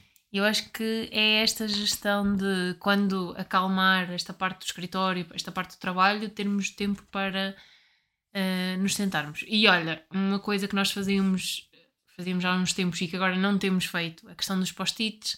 Sim. Uh, nós, e aqui posso ficar a dica, uh, um exemplo de exercício que podem fazer em casal ou em amizade, no, que quiserem, ou em família também resulta muito bem, post-its com perguntas. E estas perguntas que vocês enviaram, vocês pensarem em pessoas e em perguntas para pôr em post-its, uma mesa redonda, post-its a circular e fazerem perguntas uns aos outros. E nós fazíamos muito isto, no, uh, no sentido Sim. de uh, eu fazer perguntas sobre o Maia, sobre mim ao Maia, e depois íamos trocando os post-its e misturando e cada um ia acabando por responder. E, e, pronto, são momentos que, que nós acabamos por ter perguntas profundas, conhecermos-nos e bate com esses pontos Sim. que ele falou da escuta. Sim, as conversas acho que fazem muito alinhamento daquilo que são as nossas uh, expectativas, uhum. não só expectativas do casal, as nossas expectativas uh, em conjunto, mas também as nossas expectativas uh, individuais. E acho que é importante alinharmos-nos e ver as expectativas do outro, ver as nossas e ver onde é que conseguimos alinhar. Ainda que seja uma fase desafiante de todo o processo do escritório e do estúdio, acho que é uma fase e depois desta fase vai haver outra. E, e o que é mais importante é conversarmos, uhum. alinharmos ideias e, e, estarmos em Aliás, completa nós notamos sintonia. isso quando há tipo, uma semana em que nós não temos tanto tempo para falar, nós sentimos o peso desse tempo. Sim. Uh, já estamos mais irritadiços, já se calhar damos uma resposta mais ao lado. Estás a adivinhar a segunda pergunta. É, então.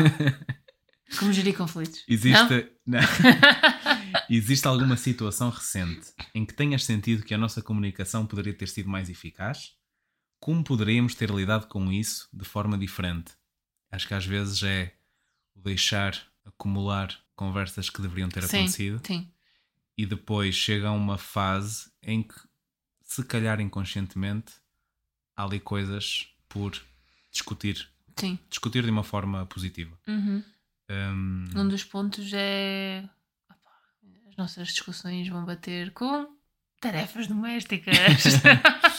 As eternas tarefas domésticas. As eternas tarefas domésticas que vai haver num sentido muito prático, eu não vejo num sentido tão prático, mas basicamente acho que a última discussão que nós tivemos foi sobre isso. Provavelmente foi. Sim. Sim, foi. Um, as tarefas domésticas são sempre um ponto de discussão e nós às vezes não nos conseguimos alinhar. Mas eu acho que o que funciona é quando nós previamente Sim.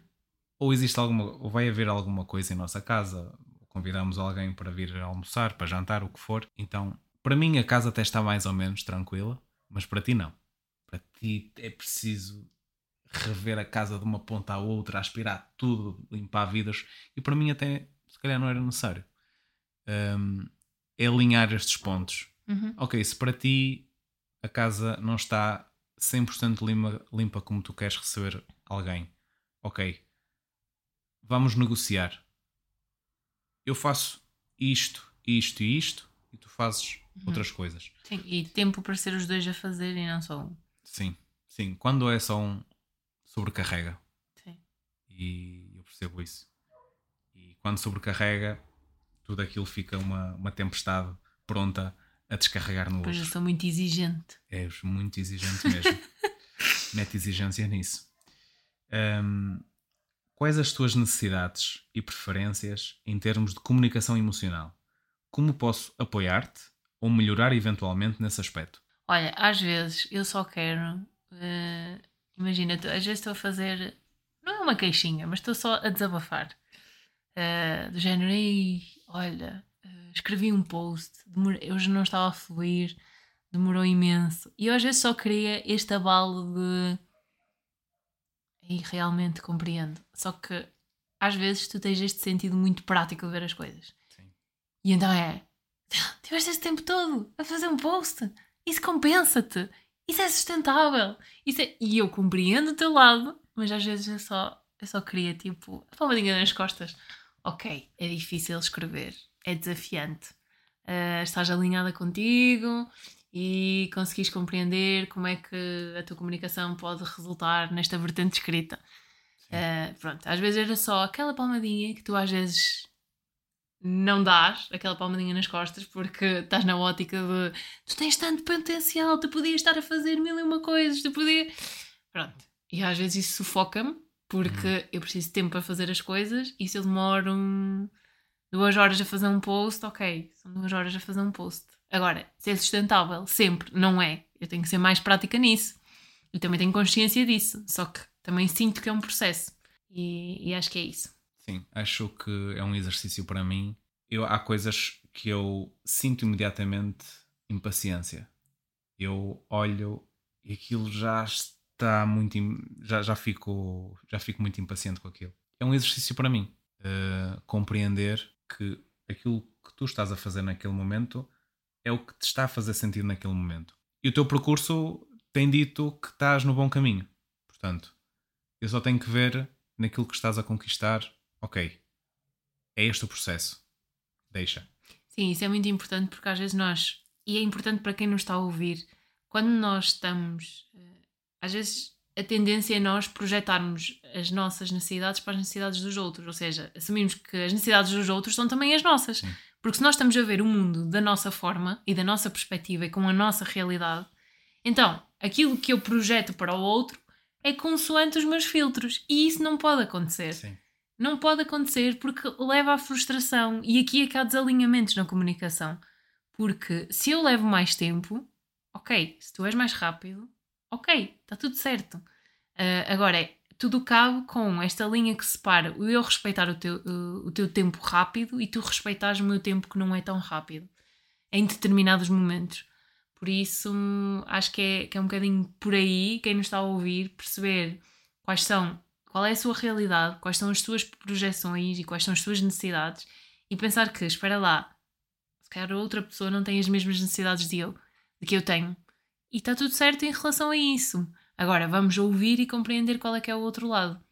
E às vezes é só aquela palmadinha nas costas, aquele olhar, aquele sorriso, ou aquele estou aqui, precisas de ajuda. Pronto, uh, em vez de partir logo para a ação Sim. E querer dar conta de tudo, porque tu facilmente entras na ótica de resolver tudo. Sim, eu sou muito resolver coisas. E há coisas que não, nós não temos que estar em cima para resolver.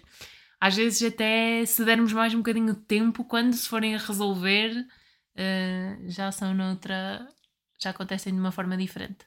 Muitos desalinhamentos acho que acontecem pela falta do fator empatia. Uhum. Se nós tivermos a empatia sempre presente em, em todas as questões. Mas também é, é interessante, desculpa interromper-te, só para fecharmos esta parte da rapidez, eh, tu és muito rápido a resolver coisas. Mas há, há, há, situações e contextos que não é assim tão depressa. Sim. E nós já tivemos esta conversa e eu acho que é importante nós aproveitarmos este contexto também. Por exemplo, quando tens questões de comunicação para resolver, quando precisas ter conversas difíceis, não é assim tão rápido. Exato. Porque levas o teu tempo a assimilar para depois ter a conversa. Por isso eu acho que isto é o claro exemplo de, mediante a situação, mediante o contexto e mediante a nossa referência e a área que é e o tópico de conversação, nós vamos ter as nossas métricas. Porque és muito rápido a reagir quando se trata de números, quando se trata de orçamentos, vender, Uh, mas depois, esta questão de comunicação, se calhar é um prisma onde tu adias. Sim. E eu sou o contrário. Eu hoje resolvo rápido situações de comunicação e quando são situações em relação a hum, dinheiro, orçamentos, essas coisas, o meu valor, claro que já está melhor, de uma forma consciente, mas dizer assim, é o que tu queres fazer logo em primeira instância. Não, é o que eu se calhar empurro com a barriga e vou fazendo as outras tarefas. Por isso lá está, o rápido e o moderado depende das situações, Sim. depende do contexto. Há um padrão, mas é perceber quando é que este padrão está ou não ativo. Como gostas que expresse o meu apoio e compreensão em momentos mais desafiantes ou de maior stress para ti? Deixa-me. Deixa-me. Parece que te estou a ouvir. Deixa-me. Porque quando estou em stress, quando estou em momentos desafiantes eu às vezes só preciso de, do meu espaço. E, e às vezes é, é esta tua tendência de querer resolver, porque tu não. Uh, eu acho que tu tens muito isto de. Uh, eu não quero que ela fique triste, eu não quero que ela fique estressada, eu não quero que ela. E então, tu agora estás melhor. Porque antes tu vinhas, tipo, apagar fogos. E o fogo tinha que ficar apagado. e o fogo tinha que ficar apagado. Uh, e isso gerava-me ainda mais stress. E então hoje, quando eu disse deixa-me, porque tu já, já compreendes mais o meu espaço. Sim, e às sim. vezes tu só precisas de, ok, olha, fica aí na sala, teu tempo, depois falamos, resolve-te. Tu regulas-te muito mais rápido. Sozinha. Sozinha, no teu espaço, no teu tempo, do que alguém terceiro, eu ou outra pessoa, uhum. não é por ser eu. Um, eu, por te conhecer melhor, já sei quais são os aspectos que talvez uh, sejam aqueles pontos de reflexão que te façam pensar. Mas tu precisas do teu tempo, precisas do teu espaço e Silêncio. da tua solidão positiva. Uhum. Porque a solidão nem sempre é má. Uh, acho que é isso. Um, existe alguma área em que sintas que a nossa comunicação poderia ser mais transparente? O que poderíamos fazer para melhorar nesse aspecto? Nós, eu acho que já somos muito transparentes. Sim. Uh... Eu acho que já somos muito transparentes. Sermos mais transparentes. Olha, se calhar uma área onde a comunicação vai bater e que é mais desafiante, se calhar a área da sexualidade. Hum. A área da sexualidade é um tema em que uh, se calhar eu ainda tinha algumas crenças para resolver e não é de toda a minha área mais confortável para falar. Né? Certo. Uh, e se calhar é, é uma área que eu também tenho vindo a construir e temos hoje já falamos mais abertamente um com o outro, uh, mas às vezes eu ainda tenho aquelas, sabes, aquelas coisas de falar abertamente sobre o tema. Sim, falar abertamente Pronto. e falar sem, sem tabus. Sem tabus, sem preconceitos, porque acho que também vem um bocadinho da, da minha história e da forma como eu encaro. Certo. Pronto. Então é outro tópico da minha checklist, de não é assim tão fácil falar sobre, sobre isso contigo. Uh, não era, agora já fica mais fácil e em alguns momentos não me apetece falar ou não quero falar ou numa situação mais oportuna falamos. Por isso acho que é aquele tema que aos poucos nós vamos conseguindo falar mais. E nota, nós já estamos juntos há 11 anos. É verdade. Uh, é uma construção, não é do dia para a noite. Sim. Uma construção de, diária e leva o seu tempo. Sim, mas às vezes eh, temos as nossas conversas profundas e, e sabemos sabemos muito bem estar dentro do campo do respeito. Uhum. Nós sabemos se, por exemplo, tu sabes se eu quero conversar de alguma coisa, dentro desse tema ou não, mas sabes se eu quero conversar de alguma coisa, eu sei quando tu não te apetece falar sobre aquilo e, ok, não é hoje, não ah, é sim, agora. porque tu, tu fazes mesmo o comentário quando às vezes começas neste tema e eu não quero falar, tipo, num, no meu contexto, não é? Então eu mudo muito rápido de tema e tu fazes aquele, aquele comentário de És mesmo boa a mudar de tópicos. És muito boa a mudar de assunto. És muito boa a mudar de assunto. Já senti que o assunto mudou. Vês? Um, sentes que temos diferenças na forma como poderíamos receber feedback ou críticas construtivas? Como podemos lidar com isso de maneira mais eficaz? Sim, nós somos muito diferentes uhum. na forma como nos sentimos a receber críticas. Pronto, vamos falar das críticas construtivas. Um, eu, eu acho que sou mais sensível a, a receber críticas. Eu, eu acho que críticas construtivas, bem, bem faladas, bem construídas, uh, eu recebo hoje de uma forma boa e positiva. Já as críticas só de apontar dedos, eu não tenho aquela tolerância razoável uhum. para, para esse Sim, tipo de críticas. Tu, tu, no fundo gostas de uma crítica bem, bem estruturada. Preciso que a crítica seja bem elaborada. Uhum. E preciso sentir que a pessoa que me está a fazer a crítica, de certa forma, eu tenho de sentir que a pessoa está a colocar aquela crítica, mas que ela também me quer ajudar a melhorar uhum. aquele aspecto. Se a pessoa está só ali a apontar dedos, mas que não faz rigorosamente nada para resolver em contexto, em, em, na, na, dinâmica de uma conversa ou de uma situação, Sim. se eu sinto que a pessoa não está uh, a, a ajudar-me, aquilo para mim não é uma crítica construtiva. Uhum. É pura e simplesmente uma crítica atirada para ti e olha, leva com ela. Sim. Eu. Lá está, eu acho que é mais fácil hoje, porque eu sempre liguei muito ao que as pessoas diziam. Claro. Ah, demasiado. Em alguns momentos eu sinto que era demasiado porque uma pessoa dizia algo e às vezes nem era tanto sobre mim, mas eu era sensível ao ponto de tomar aquilo como a sério. Mesmo até coisas com outras pessoas. Sim. E eu hoje tenho que fazer este filtro e tipo, ok, o que é que é sobre mim e o que é que não é sobre mim. Porque eu durante muito tempo caía muito no erro de ah, às vezes era sobre mim, outras vezes não era tanto sobre mim, mas eu assumia que fosse sobre mim aquele comentário. Porque vivia muito ah, a minha vida e o que é que os outros diziam sobre ela, e mesmo em contexto de trabalho, e hoje sou mais desligada. Desligada em relação a isso. Uh, claro que eu valorizo sempre aquilo que me dizem e o feedback que me dão, se for de uma forma construtiva, mas também depende de quem é o feedback.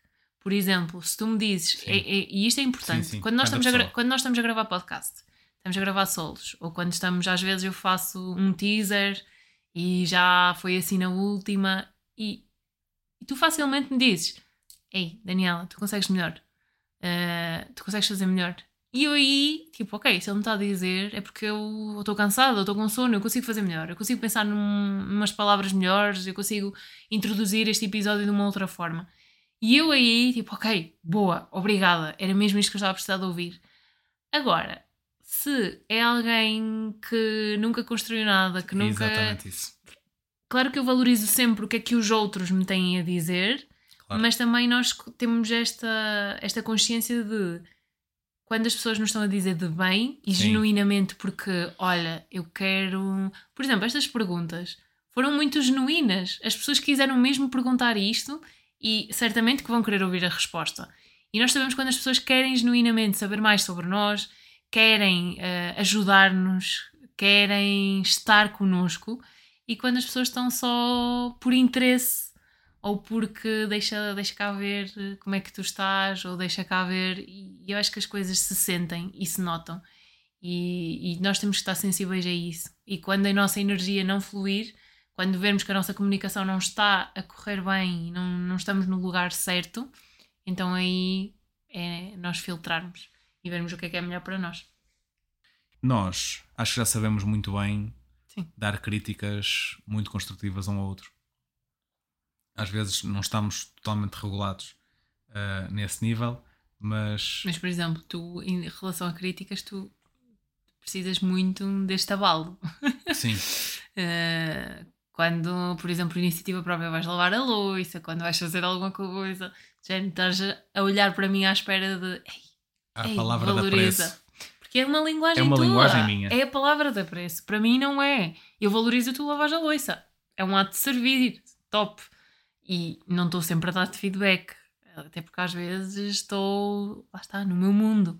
Mas, mas termos esta consciência disso e nem que não sejam as cinco vezes que tu laves a louça, te dê cinco feedbacks, mas se eu der, se eu tiver esta consciência e já der um ou dois, já te vais sentir mais motivado Claro. já vais te sentir já te vais sentir de uma forma diferente com, com a tua forma de estar e no nosso relacionamento isso vai ter impacto E às vezes não estás à espera de alguma coisa e eu faço, Uhum. faço o jantar, faço o pequeno almoço, o que for, e, e tu valorizas isso.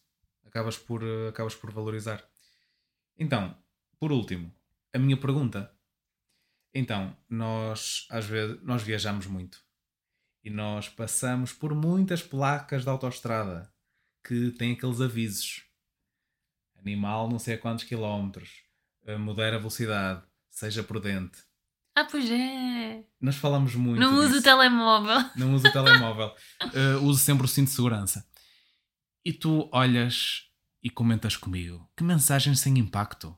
Mas quem são estas pessoas que colocam estas mensagens aqui? não, isso é, isso é pela praticidade que é do género não use telemóvel como é que é? modera a velocidade sem, tele, sem telemóvel havia uma que era sem telemóvel sem pressa sem não sei o quê era três coisas Era assim uma coisa muito e pragmática. o fogo que, na tua opinião, Falta com mais pouco qualquer impacto. coisinha. Então a minha pergunta é: Tipo, uma pergunta: como é que quer que corra esta viagem? é- era exatamente. Como é que vai fazer para chegar ao destino com segurança? Olha, este podcast, este episódio podia ser patrocinado. Então, se tu pudesses colocar uma mensagem visível em todos os placares da autoestrada, a nível nacional, ou mesmo até a nível mundial, que toda a gente pudesse traduzir automaticamente, que mensagem seria essa? Lembra-te que todos nós temos uma mensagem para partilhar e que importa partilhar. Qual é a tua mensagem? E depois podia pôr esta parte: chega ao destino e partilha. Boa! Muito bem!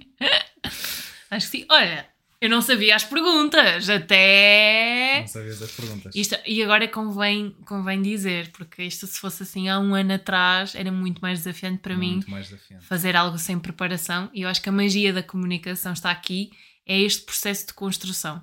Nós nos prepararmos para as situações que não é só no podcast, é numa conversa, eh, é em família, é no trabalho, é com desconhecidos. Nós conseguimos depois ver os ganhos e ver como é que ela encaixa em todos os contextos e como é que conseguimos estar leves em todos os contextos. Eh, estão as perguntas todas? Se estiveres de fora a ver a tua comunicação, o que é que tens a dizer sobre ti? Ah, eu ia te perguntar. O que é que eu tenho a dizer sobre mim? Olha, ah, era, era isto que eu estava a responder, vês? o que é que eu tenho a dizer so- sobre mim? Hoje está mais fácil. Ainda há desafios de comunicação. Muda-se o contexto, muda-se as pessoas. Claro que há desafios de comunicação. Ainda bem que o já, porque assim nós conseguimos aprender a lidar com eles e quando nós estamos nesses desafios, nós conseguimos aprender mais sobre nós. Como é que nós lidamos com o desafio? Como é que nós conseguimos superar-nos? Como é que nós vamos encarar? Como é que vamos fazer diferente? Eh, hoje está mais fácil, a minha comunicação foi esta construção desde o início do podcast até agora. Eh, sinto que ainda há mais para construir, ainda há mais para fazer, e isto é a minha veia de inquieta porque por muito eu gosto muito, por muito que eu goste da minha quietude, do meu lugar, do meu silêncio, da minha paz, eu também gosto de estar sempre a inventar, estar sempre a fazer acontecer, ter muitas ideias e, e por isso acho que é esta dualidade também entre o conforto do silêncio, do silêncio e da quietude do meu lar e depois o desconforto das ideias, do fazer acontecer, do comunicar, do partilhar estas mensagens, de conseguir ajudar mais pessoas. Por isso a minha comunicação ah, sinto que anda neste limbo entre conforto e desconforto, ah, sem nunca perder o sorriso. Ah, e é isto. Venho a próxima entrevista. Agora vou-te posso, posso perguntar? Posso passar para a postura de... Não, não, isso é outro episódio. Não, só queria te perguntar como é que correu este desafio de seres entrevistador? Olha, primeiro eu quero agradecer-te o facto de tu automaticamente me pôres na arena sem pensar eh, muito em do género. É, é importante colocar-nos no desafio, no desconforto. Hum, e, e depois aquela ideia, não, o público vai fazer as perguntas. E- Não, eu, eu acho que é interessante também nós partilharmos, porque isto Sim. surgiu de uma ideia. Uh, mãe disse assim: Ah, podia-te entrevistar uh, para bem fala. E eu, ah, entrevistar, mas tipo, qual a razão, qual o o contexto? porquê. E entretanto eu pus uma story no Instagram e a verdade é que eu recebi muitas Sim, a- mensagens. as pessoas mandaram tantas mensagens. E, a- e, a e é assim, a sugestão do Google Forms com as perguntas partiu da Flávia, foi a Flávia. A Flávia disse: ah, porque não um Google Forms com perguntas? E as pessoas partilham as perguntas. E, e foi incrível o, o facto de vocês quererem que isto acontecesse e quererem fazer-me perguntas e quererem saber mais sobre mim, eh, desafiar também a comunicação do Maia como entrevistador. No fundo, isto é um projeto que é meu, mas no fundo é nosso. Sim. Não há Daniela sem bem fala, nem Maia sem bem fala. No fundo, está tá tudo aqui interligado. E olha, não... acho que elaborei aqui mais ou menos o encadeamento das questões. Uhum. Houve ali um momento muito, muito rápido quando as pessoas começaram a responder e, e a reagir, em que, ok, não há como voltar atrás, isto vai acontecer. E o que é que sentiste? uh, aquilo do bora. Só vai, como diz a Marta. uh, e foi reunir as perguntas, falar com as pessoas e bora. Portanto. E não é só ligar o microfone. Não, não é só ligar o microfone. Isto é importante dizer, o não é só ligar o microfone. Porque quando nós vemos que é muito fácil, uh, ligar o microfone é fácil, mas quando nós ligamos o microfone, estamos nós, estamos a nossa comunicação, está os nossos medos, os nossos receios, os nossos desejos, está tudo a vir ao de cima. Não é só ligar o microfone, a comunicação é um processo, uh, a comunicação treina-se, Uh, e convém nós aproveitarmos o só ligar o microfone. Certamente que hoje já foi mais fácil do que da outra entrevista Sim. que tu fizeste Sim. comigo e, e, que venham mais momentos juntos. Sim, quero agradecer a todas as pessoas Sim. que colocaram um bocadinho do seu tempo a fazer-nos as perguntas. Quem um... sabe, uma parte 2, temos que Sim. voltar a lançar este desafio. Sim. E obrigado a ti um, e até ao próximo episódio. Até ao próximo episódio. Obrigada. Chegamos ao fim de mais um episódio do podcast Bem Fala Quem Está de Fora.